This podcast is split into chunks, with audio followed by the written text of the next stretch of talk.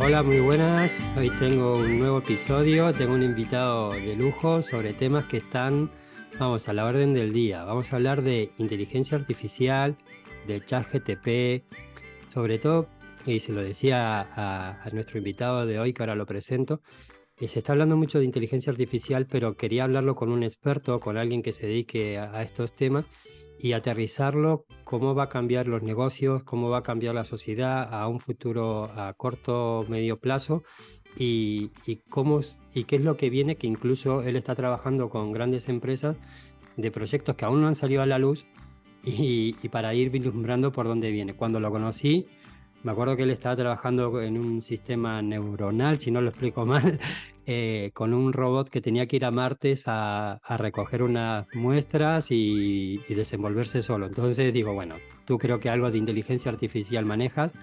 Eh, le invité para el podcast y, enseguida lo pudimos concretar. Estoy hablando con Sergio Álvarez. Muchas gracias, Sergio, por estar aquí. Muchas gracias a ti por, por la invitación y un placer. Y nada, gracias. Eh, ¿tú, a qué, ¿Tú qué has estudiado? Cuéntanos un poquito eh, quién eres para, para hablar de, para que la gente vea con quién estoy hablando sobre inteligencia artificial y, y, tomarnos esto en serio porque viene un cambio social bastante importante y sobre esto quería poner un poco de luz. Vale, pues a ver, yo soy ingeniero de, telecomunicaciones. Lo que pasa que como a mí me gustaba mucho este tema, luego enfoqué mi especialización en el máster y en el doctorado eh, hacia los sistemas inteligentes. Entonces también tengo un máster en sistemas inteligentes y, luego el doctorado en tecnologías de la información y comunicaciones. Lo que pasa que lo hice en la especialidad de visión artificial que es una parte de, la inteligencia artificial. Eh, lo que pasa que es centrada en, análisis de imágenes y, de vídeos. Yo cuando te conocí, eh, tú estabas trabajando con, esto lo tienes que explicar resumidamente y en un lenguaje que se entienda, pero estabas haciendo un, el, sistema neuronal para que un robot se, se envuelva solo en martes, porque tenía que ir a buscar una muestra y venir. Pero si puedes explicar un poco en qué consistía eso, porque parece un poco loco, ¿no? Y, claro, yo te explicaba, pero ¿por qué tiene que desenvolverse solo? Y tú me, explicas un poco la diferencia de tiempo entre una orden que se da desde la Tierra hasta el planeta Marte. Y cuéntanos un poquito sobre eso y ahora volvemos y vamos a ir entrando en todo este tema de, cómo va a cambiar eh, de lo que hay en el mundo con el tema de la inteligencia artificial. Sí, a ver, eh, el trabajo que yo realizaba es de la misión Mars Sample Return, en la que se, está intentando traer muestras de, Marte a, la Tierra para poder analizarlas y entender un poquito mejor, pues, si hubo vida, no hubo vida, qué le pasó al planeta para, para que eh, esté como está ahora.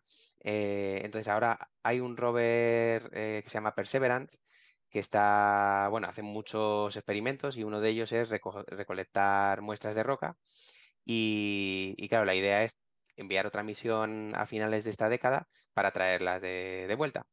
Y, la parte que, yo desarrollaba concretamente es en, ese nuevo rover que iba a recoger las muestras que dejaba el, rover que está, que está ahora. Eh, esa misión ha dado un, pequeño giro porque em, cada kilo que se lleva al espacio es mucho dinero y un rover pesa mucho.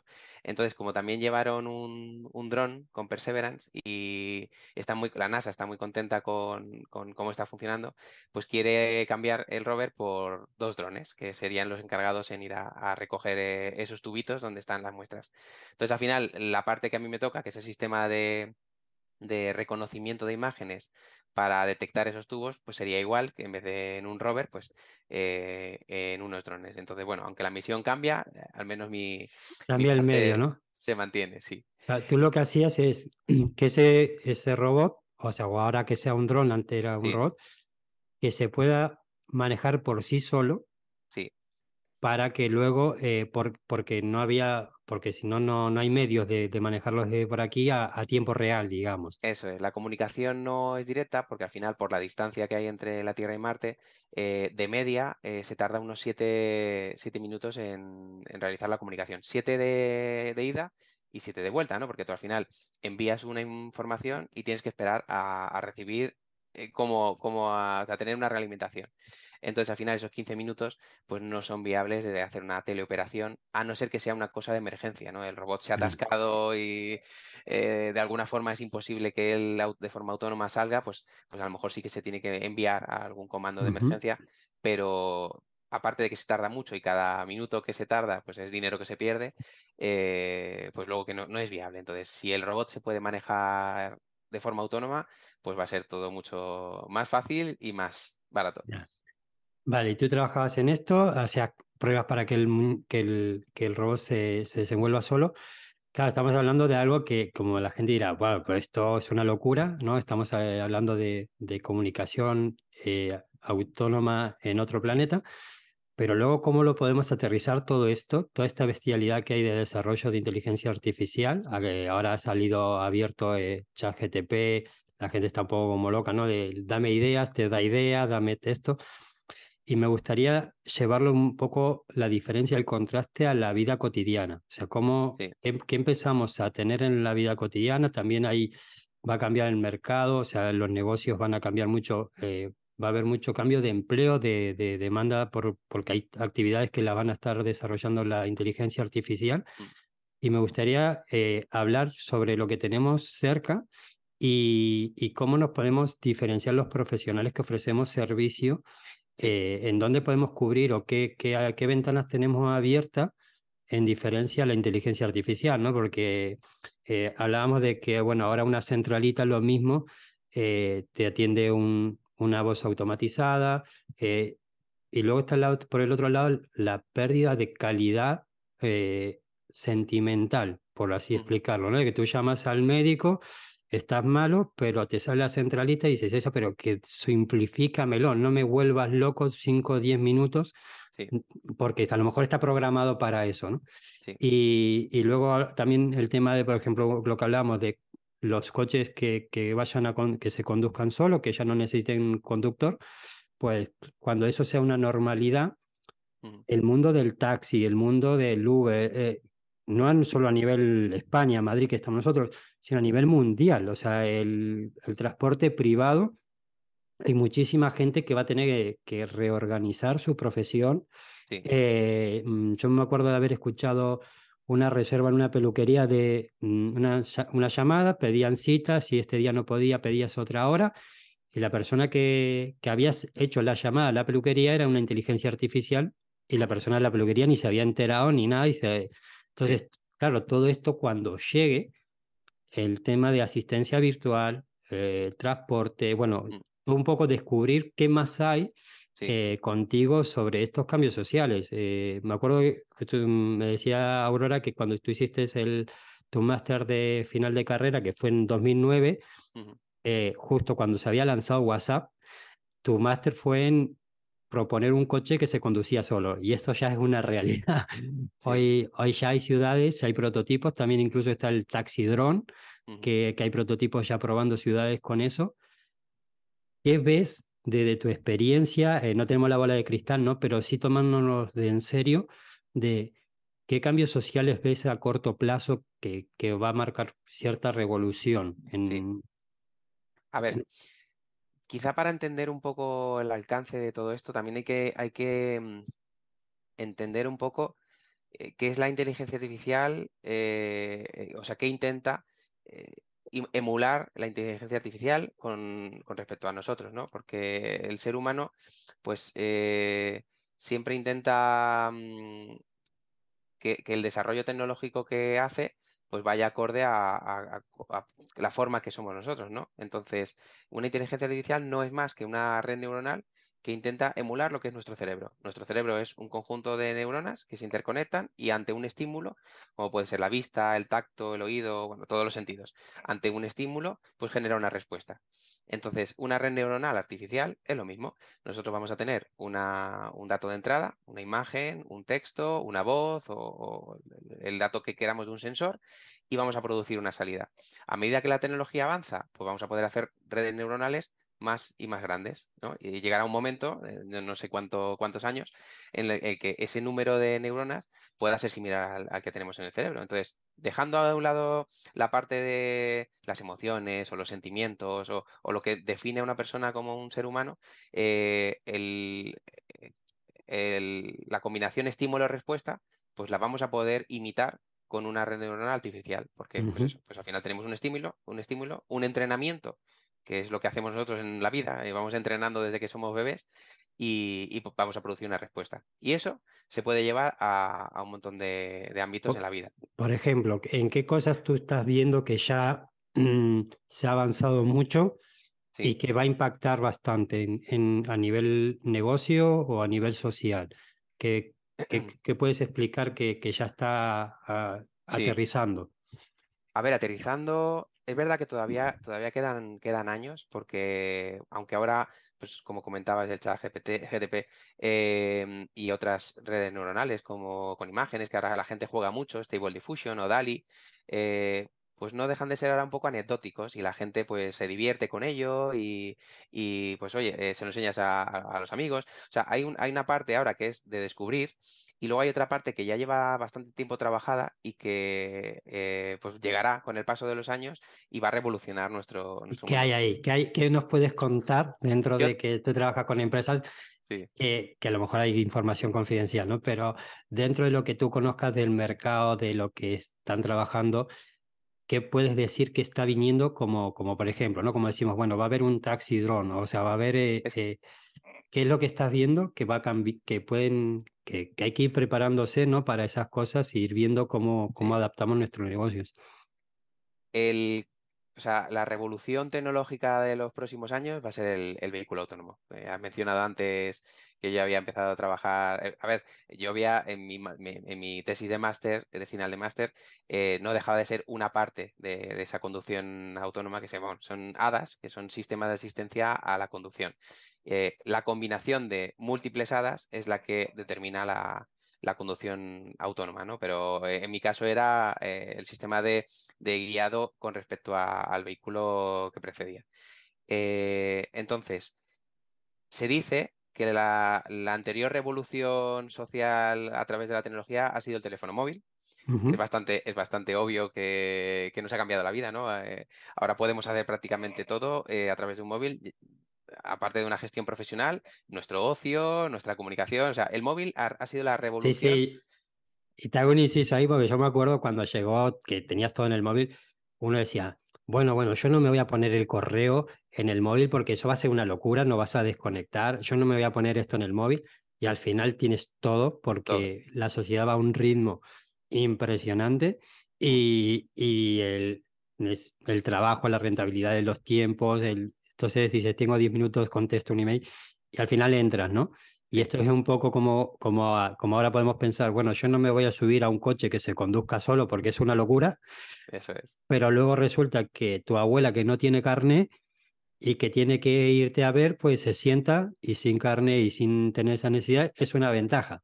Por el para esa persona va a ser una ventaja, para decir, oye, estoy mal, lo tengo que ir al hospital y no estoy en facultad de conducir, también va a ser una ventaja. Va a haber muchas, pero luego va a haber una reestructuración empresarial y, de persona, porque yo me pregunto también emocionalmente cómo afectará a las personas eh, este cambio de, de, tiempo, de tecnología. O sea, estamos hablando de que chat GTP al lado de esto es un chiste. Mm. es, es, algo que, que ahora, o sea, nosotros estamos, yo el otro día le decía a Aurora, mira, vamos, le voy a poner aquí, dame, eh, yo sé, 10 contenidos de asuntos de email, ¿no? Y entonces al final le empiezas a, a afinar cómo pedirlo oye, te ayuda a generar ideas. Yo le explicaba diciendo, ¿te acuerdas? Cuando salió Photoshop, yo me acuerdo que tenía una profesora que cuando estudiaba interiorismo, una alemana, muy clásica de, la vertiente de la Bauhaus, de estudiar de que el arte del pulso del ser humano era como lo más, ¿no? Mm. Y claro, era, era resistente a Photoshop. Cuando descubrió Photoshop, dice, pues esto es una locura. Eh, y claro, Photoshop, de, estamos hablando de un pequeño grano en el mundo de la inteligencia artificial, de la digitalización. Entonces va a venir el transporte. Esto ya está casi, se está trabajando mucho, el transporte con vehículos dirigidos. Y en cuanto a servicio, o sea, también va a haber mucho, mucho secretario virtual eh, con inteligencia artificial, o sea, va a haber ahí también mucho servicio de voz que no va a ser humano. A ver, ahora, ahora estamos habituados a, tratar con bots eh, tanto en texto, ¿no? Tú a lo mejor te metes en la página de tu seguro del coche, por ejemplo, y, quieres gestionar una incidencia o algo y tienes ahí un chat eh, con un bot. Eso no es inteligencia artificial, porque ese es un bot que tiene un, eh, un programa. Sí, eh, predefinido y entonces ante ciertas palabras pues él te contesta con lo que más se asemeja a lo que tú le has preguntado. Pero eso no es una, una, inteligencia artificial. O por ejemplo cuando, cuando llamamos a una centralita de cualquier servicio telefónico y antes de hablar con un operador pues tenemos una locución eh, infinita y de diferentes opciones. Eso tampoco es una inteligencia artificial porque al final tiene una programación determinada. Eh, pero sí que es verdad que con todos estos avances de, inteligencia artificial, pues ese chat que ahora no lo es, sí que podrá ser interactivo. ¿Y, qué va a variar? ¿Cómo va a ser la diferencia cuando eso sí sea con... O sea, ahora son programas que en plan estímulo-respuesta, pero muy cuadriculados. Eh, ¿Cómo sería, explícanos con un ejemplo, cómo sería, qué, qué capacidad tendría eso que ahora no la tiene? Que se parecería, parecería que tenemos una conversación real. Realmente, eh, ahora tú notas que estás hablando con un bot, eh, pero cuando se empieza a integrar esta, esta inteligencia artificial y se desarrolle y avance, porque al final no deja de ser un desarrollo continuo, ¿no? Eh, la primera implementación no va a ser la misma que la que tengamos dentro de, dos años o de cinco. Entonces, el reto, el reto de aquí a unos años va a ser diferenciar una inteligencia artificial de una persona. ¿No? Diferenciar lo que ha escrito una inteligencia artificial de lo que escribiría una persona, lo que ha dibujado una inteligencia artificial de lo que dibujaría una persona, y así podemos seguir a, pues a todos los sectores que, se nos ocurran. Por ejemplo, yo ahora estoy a llamado a la peluquería para reservar cita. ¿no? Que puedo este día, que no puedo este día. Esa llamada de la peluquera que deja de atender para poner y coger el teléfono y darme fecha a mí con quién puede y con quién no puede, lo podría estar haciendo la inteligencia artificial con las agendas, sabiendo la agenda de cada persona y contestándome a mí, pues sí, te lo paso para el jueves, no, el martes por la tarde. Esa, toda esa respuesta en tiempo real y fluida lo podría estar haciendo. Sí, por supuesto. O sea, no es una cosa que ahora te diga yo que esté para usarla ya ampliamente en cualquier negocio, pero en, en no mucho tiempo es una cosa que perfectamente se podría, se podría realizar. O sea, es que eh, para, para, que veáis el alcance, eh, ya se está hablando incluso de generadores de música eh, con, con, inteligencias artificiales que tú le puedas indicar una serie de parámetros y te cree una, una canción. O sea, es que al final es, podemos imaginar muchas cosas y probablemente esas cosas con el paso de los años se vayan a poder realizar y nos cueste mucho. O sea, hay, una anécdota muy curiosa de hace no mucho tiempo que hubo un concurso de fotografía en, Australia y, alguien utilizó una, un, sistema de inteligencia artificial para generar de forma artificial una imagen y ganó, ganó el premio. O sea, el jurado no fue capaz de... De, decir que era una foto de verdad. O sea, una foto creada como un montaje no, bueno, no, es un montaje, realmente es, tú le indicas a la inteligencia artificial una serie de características que quieres que tenga tu imagen, como el chat GTP que, comentabas, tú le indicas unos parámetros y, esa imagen la genera eh, de cero, o sea, eh, la inteligencia artificial se la inventa. Eh. Esa imagen no existe en ningún O sea, no, hay una montaña y un coche retocado de dos sitios, no, o sea, es todo nuevo, todo, todo generado. Y si le vuelves a pedir esa misma imagen, te hace otra imagen diferente. O sea, esa imagen es única. Entonces, eh, eh, luego esa persona renunció al premio y, lo publicó en, prensa y tal, porque realmente lo que quería es eh, hacer ver un poco a la sociedad que, vamos hacia una situación en la que nos va a costar a veces diferenciar si lo ha hecho un humano o una máquina. Y hay un cierto dilema filosófico, porque, o sea, decir, a nivel social, a nivel de valores, qué crees que puede pasar en las personas, porque el otro día estaba viendo también vídeos en YouTube de gente que decía, bueno, he escrito este libro y, el, lo están escribiendo con inteligencia artificial eh, y, todo vale, ¿no? O sea, entonces, es, al final lo vas a tener que aceptar como parte de la vida porque, porque va a ser así, o sea, eh, el cambio está, se aterriza, entonces claro, todos aquellos escritores que hacían, que hacen novela de ficción, se van a poder estar encontrando con que voy a competir con una máquina, con una hipercreatividad Mm. eh, y que además me saca secuencias de novelas rápidas, adaptadas. Yo, me acuerdo- yo he sacado mi libro y he tardado casi un año en sacarlo, desde que he dicho lo voy a sacar y tal.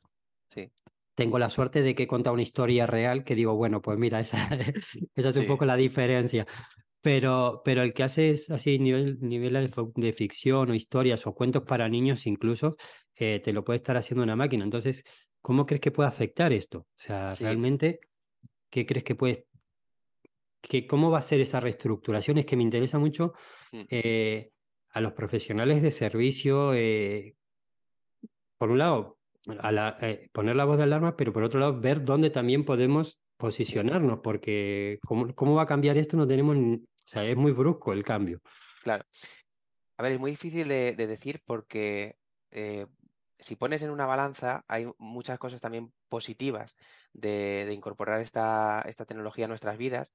Como decías antes, una persona mayor que coge un vehículo y puede, puede desplazarse, o no solo una persona mayor, una persona que tenga algún tipo de, de impedimento, está enfermo o tiene una discapacidad, o eh, incluso tú sales por la noche y has bebido y quieres desplazarte, eh, o personas menores de edad. O sea, eh, es, haces que muchas personas tengan acceso a cosas que antes no tenían o mejoras la calidad de vida, pero también por otro lado, pues eso, eh, a nivel social, eh, puedes escribir un libro, puedes pintar un cuadro, puedes hacer fotografía, eh, diseño gráfico, por ejemplo, pues yo quiero la portada de mi disco, eh, que soy músico y hago un disco, quiero que mi portada de disco no pagara a un diseñador y, y que me la haga Claro. una inteligencia artificial. Y encima no tengo ni copyright ni nada, porque esa imagen Es eh, única. es única. Es O, que va a cambiar eso, ¡buah! Es Claro, o, o yo, yo, yo que también soy músico aficionado, pues en el futuro, pues a lo mejor ya ni siquiera eh, hay que crear una, una, una melodía tal, porque te la crea una inteligencia artificial. Claro. Entonces, eh, nos va a hacer la vida muy cómoda en algunos sentidos y por, en otros sentidos esa comodidad también va a restar profesionalidad, ¿no? O, o va, va a reñir mucho con, con ciertos ámbitos profesionales en los que al final pues, va a desplazar un poco a, a la gente, sobre todo porque como vivimos en la sociedad de la inmediatez y de Mm. lo, y de lo barato, pues claro, una IA es más rápida y Va a ser rápido y barato. Va a ser rápido y barato. Y por otro lado, por otro lado, también hay que pensar en la, en la evolución que ha tenido la tecnología siempre en la sociedad, ¿no? Eh, cuando en las fábricas se empezó a introducir robótica en procesos que llevan ya muchos años, ¿no? En la fabricación Mm. de un vehículo, por ejemplo, pues eh, todos estamos habituados a ver los robots que son brazos robóticos que van soldando piezas y tal, y, y en su momento pues se pensaría, ah, vamos, el sector del automóvil ya mm, va a perder siempre la mano de obra eh, de, per- de personas, ¿no? Y al final no ocurre eso. eh, eh, la, la sociedad evoluciona eh, y el ámbito profesional evoluciona a, a otro tipo de trabajos, eh, incluido en el mismo sector, pues eh, con la digitalización y que cada vez los niños aprenden tecnología de una forma más rápida. Pues probablemente con el paso de los años eh, la profesionalidad que tengan las personas pues se, se encamine más a, a una digitalización, ¿no? A, a profesiones eh, más relacionadas con la tecnología, en vez de a lo mejor una mano de obra más, mm, em, más cualificada. Esto que estabas hablando es un mundo, porque ahora dices, vale, el diseñador gráfico. O sea, tú ahora dices, me voy a hacer una web, Sí, empiezas, vamos a, vamos a empezar a aterrizarlo con lo que tenemos, a- o sea, con lo que hay ahora. Dices, vale, está ChatGTP.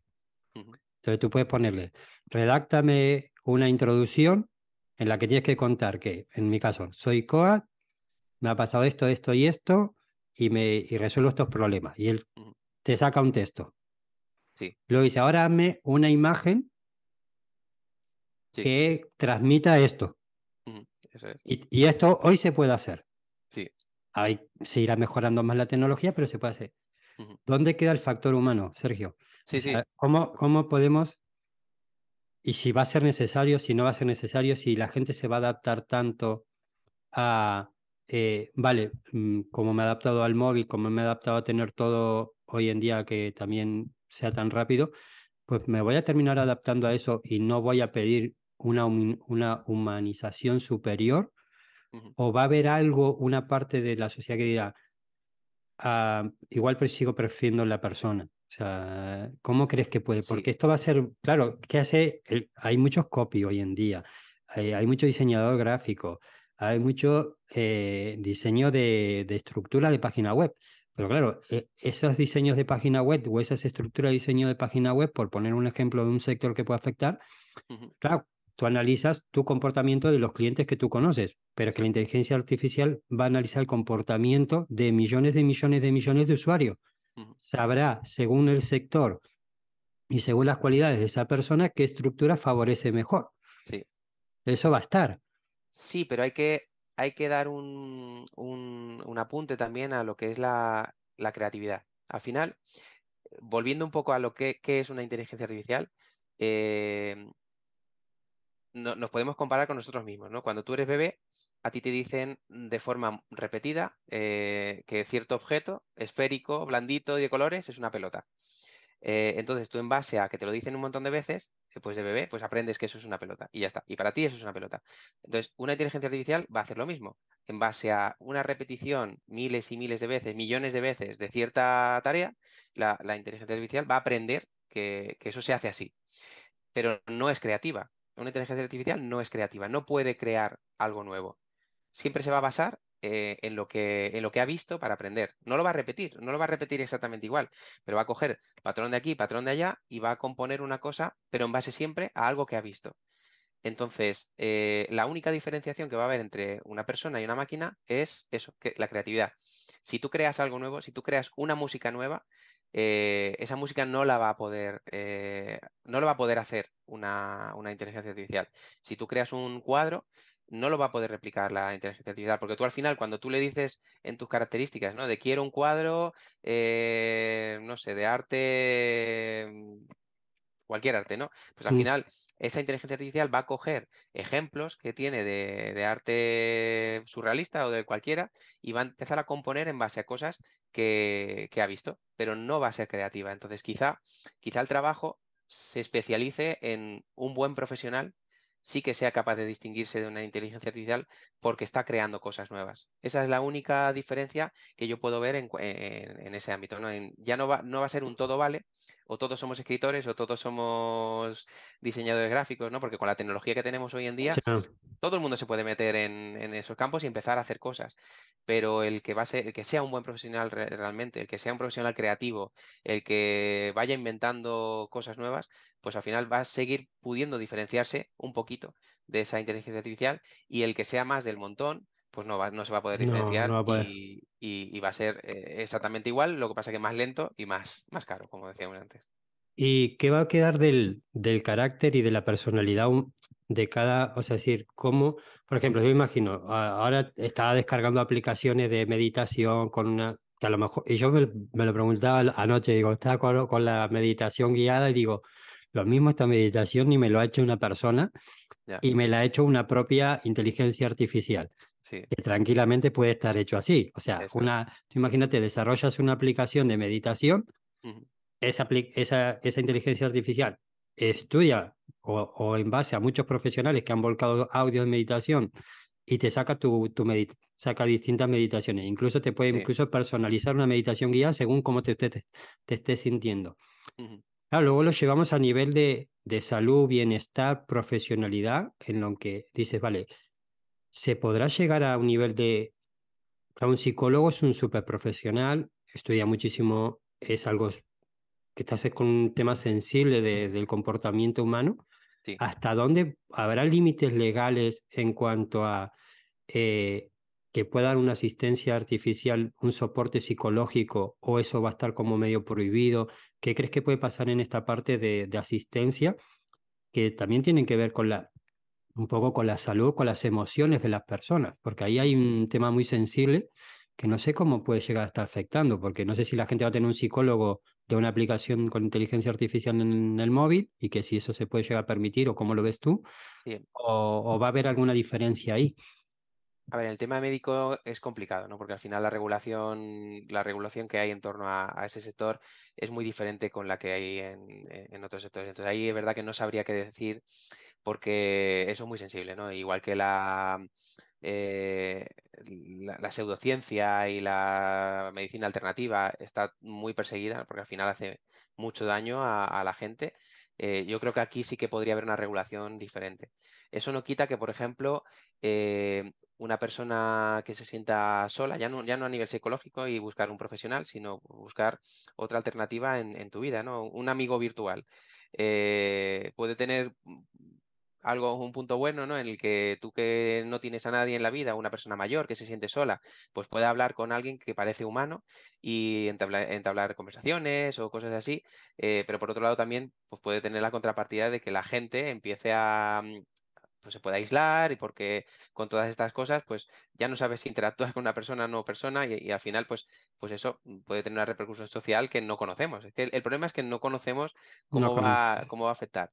Pero también por otro lado, eh, toda esta adaptación, aunque parece que va muy deprisa, eh, va relativamente lenta. Es decir, eh, vuelvo otra vez siempre al, tema del vehículo autónomo, que al final es el que más, más conozco por, mi experiencia profesional.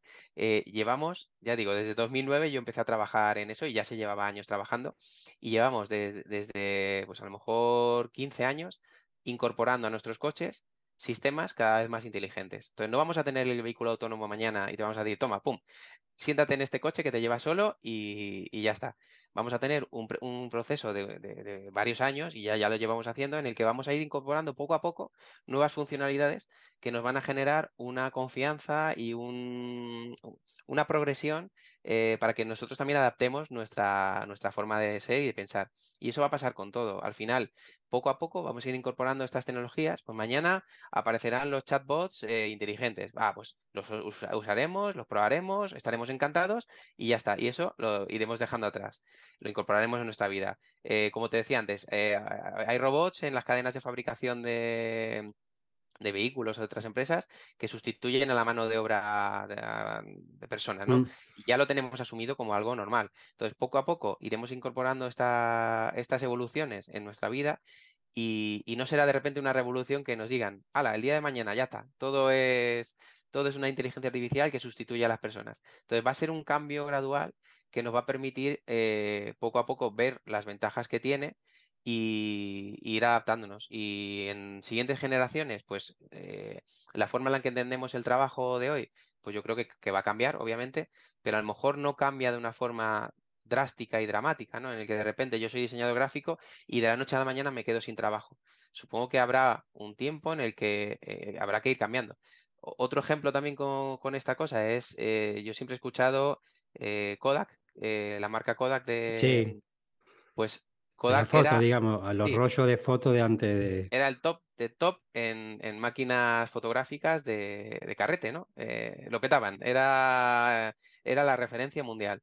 De repente aparece la cámara digital y, Kodak no se adapta a, lo que es la evolución de, o, o, no, no es capaz de prever que la cámara digital va a desbancar. ¿Por qué? Porque decían que la cámara digital iba a restar esa componente del fotógrafo, ¿no? La, componente nosotros de, ajustar el objetivo, no ajustar. O sea, como que eh, se pensaban que eh, iba a desnaturalizar o deshumanizar la fotografía. Mm.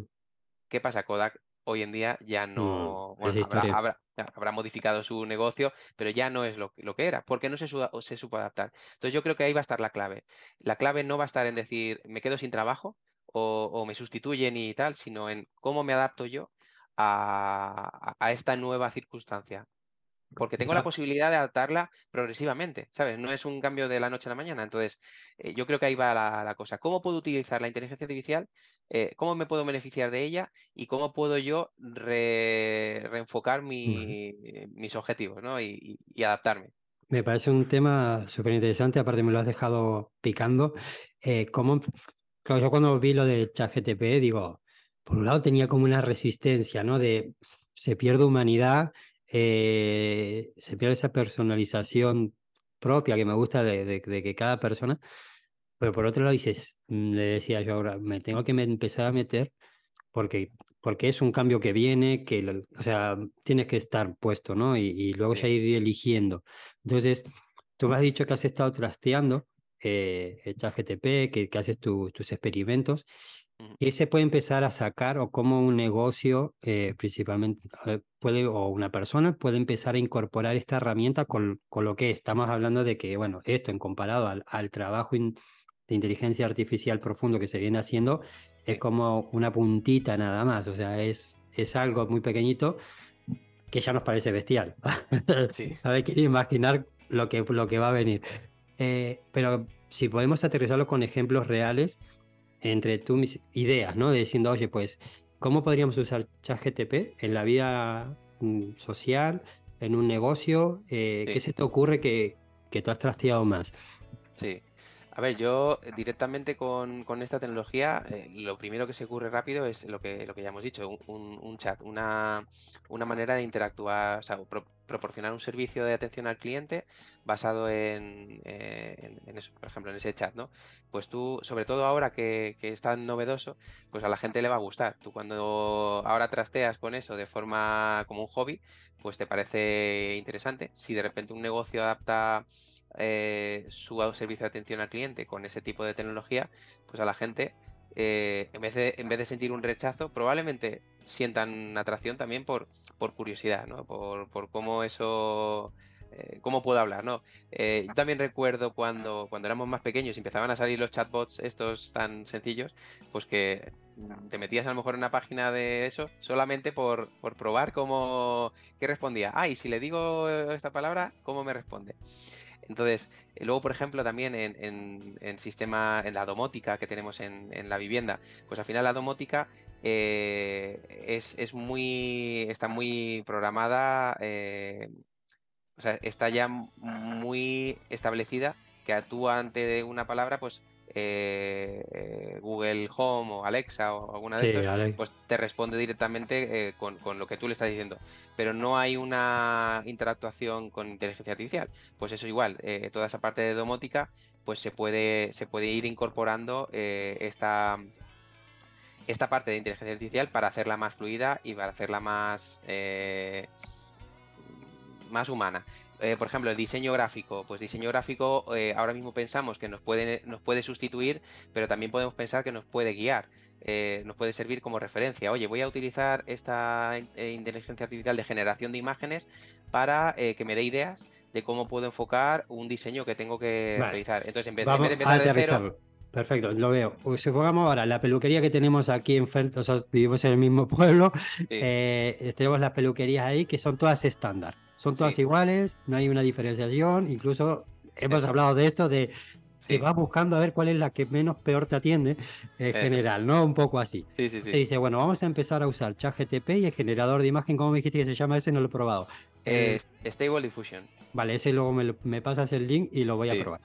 Entonces decimos, vale, vamos a la peluquería y decir, mira, con estas dos herramientas que ahora tienes, le puedes decir, dame eslogan para la peluquería llamativos para señoras de más de 50 años que quieran cambiar el tinte de color. Y te saca 10 eslogan. Sí, eso es. Eso te lo saca automáticamente en menos de un minuto. Te saca, tú dices, yo no soy creativo, pero me ponen esta herramienta, me hago el cursito y ya le meto y me salen 10 eslogan. Ahora le elijo el eslogan. Y vas a la otra aplicación y le dices, créame una imagen sí. con este eslogan. Sí. Y vas a la imprenta y te lo imprime. Y eso en un futuro será un asistente virtual que le diga, mándame esto a la imprenta, que mm. estará vinculado con una cuenta tuya que tú controlas, y pide tres copias. Y eso se haría todo automáticamente. Y la chica que está gestionando esa peluquería se está apoyando mm. en eso. Sí. Sí, a donde eh puede diferenciarse como, como persona y no de inteligencia artificial es luego añadir una coletilla de como Rosa que le pasa esto y esto con los hijos, ¿no? Eh, de, decir, de, humanizar ese texto poniendo un ejemplo de algo real que la inteligencia artificial a lo mejor ahora no pueda detectar. Sí. Eh, pero esto va a pasar, o sea, decir, yo tengo eso, estamos hablando de una peluquería, un bar que dice, créame una carta originales con este tipo de productos y eliges esos productos que a lo mejor son más rentables, más rápido de cocinar y tal y cual. Y, eh, nosotros también vamos a ir viendo, te pongo esto como, como por, por porque son problemas del día a día. No solo hay veces que decimos, vamos a comer así, vamos a comer aquí, que quedamos con los niños y tal. Es que tardan 40 minutos en servir, tardan una barbaridad. Entonces, mm. el que esté un poco despierto puede decir, hazme una carta de 10 productos que se puedan cocinar en menos de 15 minutos. Y eso te lo saca. Sí, sí. Y, ahora dime, dame las imágenes de estos platos y diseñame una carta. Y eso va a salir. Eso es. Sí, es verdad, es verdad que, volvemos a lo mismo. Eh, ah, pero entonces le vas a quitar el trabajo a la persona que te diseñaría esa carta. Bueno, le vas a quitar el trabajo a ya esa persona que diseñaría esa carta se tiene que readaptar también a esto, pero el que tiene ese negocio, pues sí que puede, puede sacar partido de, todo esto. Va a ser una locura. Esto va a eh, ser una locura. y luego, por ejemplo, yo hay, hay ciertas compañías eh, de seguros o de banca o tal, a las que, bueno, tienes que llamar de vez en cuando y tal, y, a mí me produce mucho rechazo cuando te, encuentras una locución infinita en la que es que no sabes salir o no sabes cómo llegar a hablar con un operador y a mí puede llegar incluso a, producirme la sensación de yo no quiero esta compañía porque su servicio de atención al cliente es nefasto. Para mí, me, pasa. Yo me he dado de baja de la mutua del, seguro de coche porque decía eh, venta a la mutua tal y cual. Y me di de baja porque quería renovar y queriendo renovar me ha sido después de 20 minutos, 15 minutos al teléfono, no podía hablar con una persona. He dicho, ah, me calenté y dije, sí, doy de baja. no, que yo no quería decir marcas, digo, por si acaso no. No, pero yo es que lo pongo porque lo pongo con ejemplo real. No, pero es que la mutua es, también. Es la, misma, ¿no? También. Sí, sí, sí, sí, mutua madrileña. Y, pues lo mismo. y entonces, cada vez que tengo que hablar con ellos, me, entra eh, un tembleque porque digo, es que me voy a tirar 20 minutos solo hablando con una máquina. Pues a mí, por ejemplo, eso me parece brutal el, que se puede empezar a incorporar esas inteligencias artificiales y, las primeras empresas que empiecen a incorporar eso se van a llevar más clientes quizá porque e, esa fluidez pues va a hacer que tú quieras trabajar con esa empresa. Entonces, al final, pues todo eso que la gente pueda empezar a utilizar para, para dar un mejor servicio, pues te va a diferenciar del que no lo, no lo usa. Entonces yo lo veo clave que poco a poco la, gente que incorpore esto y se adapte rápido, pues va a tener una ventaja comercial frente a, a, los competidores que no lo utilicen. Vale, y me salgo, o sea, del otro lado de la inteligencia artificial. Es decir, ¿qué, van a, ¿dónde va a estar la diferencia de una empresa que genere emociones a través de un mano, porque claro, dices, vale, cuando, cuando esto es así, va a decir, bueno, lo mismo me da irme a una que a otra, porque al final me va a atender una máquina, no tengo un apego emocional, no tengo a Carlos que me llame y me pregunta por los hijos de corazón, y, y, entonces, y que Carlos cambie de compañía y me voy con Carlos a donde vaya porque, porque me entiende, porque me escucha y porque, entonces, eh, esto en los viajes, esto en un bar, esto en una peluquería. Eh, mm, ¿dónde va a estar el reto de una persona que sí quiera humanizar su, eh, su negocio? O sea, ¿qué, dónde, puedes, ¿dónde está esa ventana de oportunidad de que tú estás en el otro lado, ¿no? En la parte de inteligencia artificial, pero, pero bueno, lo bueno es que sabes dónde está el punto débil. Eh, ¿Dónde podemos atacar las personas que nos interesa dar servicio personalizado, que nos interesa la parte humana, no el que te promete los tres sencillos pasos para facturar mil, mil cifras y al final nunca es real? O sea, el que, el que tiene valor humano, ¿dónde puede encontrar su hueco? O sea, ¿en dónde puede apuntar? Mira, pues justo me ha venido a la mente al, oírte decir todo esto, eh, la película de Yo Robot, no sé si la has visto. La de, la de Will Smith. Sí, en esa película eh, toda la sociedad está completamente automatizada con inteligencia artificial y él, el, personaje de él, reniega, reniega porque, porque todo el mundo ha perdido la, esa interactuación humana, eso bonito de interactuar los humanos, y él no quiere un, vehículo autónomo, conduce una moto, porque quiere eh, sentirse libre, sentir que, eh, por ejemplo, en las relaciones sexuales ya no, no, existen como tal, porque solo se busca una procreación, él quiere tener ese contacto humano. Entonces, eh, es, es un poco llevado al extremo, pero yo creo que llegará a pasar. Por ejemplo, en las gasolineras. En las gasolineras hay gente que le gusta echar con la máquina automática en la que tú llegas, pagas, te echas y te vas, y la puedes echar 24 horas al día, y hay gente que quiere que vengan a echarle la gasolina, quiere hablar con la persona que te echa, que, que, te está repostando el coche, y entonces yo creo que llegará un punto en el que valoraremos ambas cosas, valoraremos la, ventaja que tiene eh, el poder hacerle las cosas cuando yo quiera y, con rapidez, y valoraremos también lo otro. Ahora hay muchos restaurantes que empiezan a, poner robotitos. No sé si. Sí, lo, he, visto, eso he visto. los, restaurantes que sirven los robots. Sí, pues. pues servicios en los hoteles que las camas las hace un robot. Eh, reponedores de supermercado que repone un robot. Sí, pues hay, por ejemplo, también una, empresa, no, no, recuerdo en qué país, eh, que te hace las pizzas. O sea, tú entras al local, no hay nadie en, todo el día, y entonces tú eh, pides una, pizza en la, en la máquina, le dices qué ingredientes y tal, y hay un robot detrás, un brazo robótico que te está preparando la pizza, te la mete en el horno, te la pone, y como tú ya has pagado, pues ya está, te coges tu pizza y te vas. No hay ninguna interactuación humana.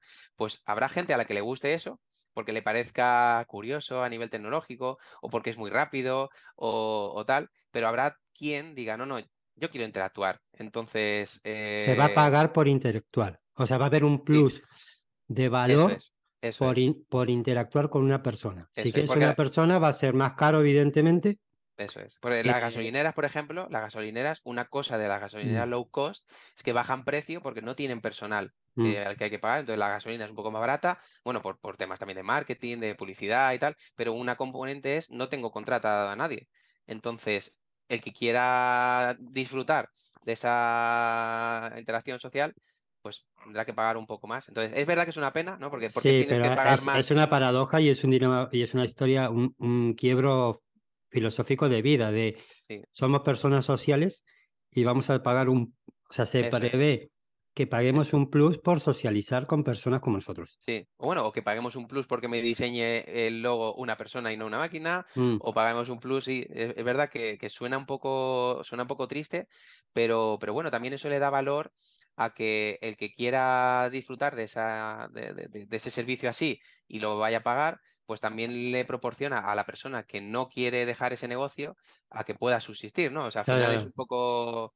Entonces, por eso te digo que yo creo que el miedo que tenemos al cambio es porque las personas siempre suelen tener miedo al cambio, ¿no? La incertidumbre nos genera, nos genera ese no saber qué va a pasar y tener miedo, pero yo creo que...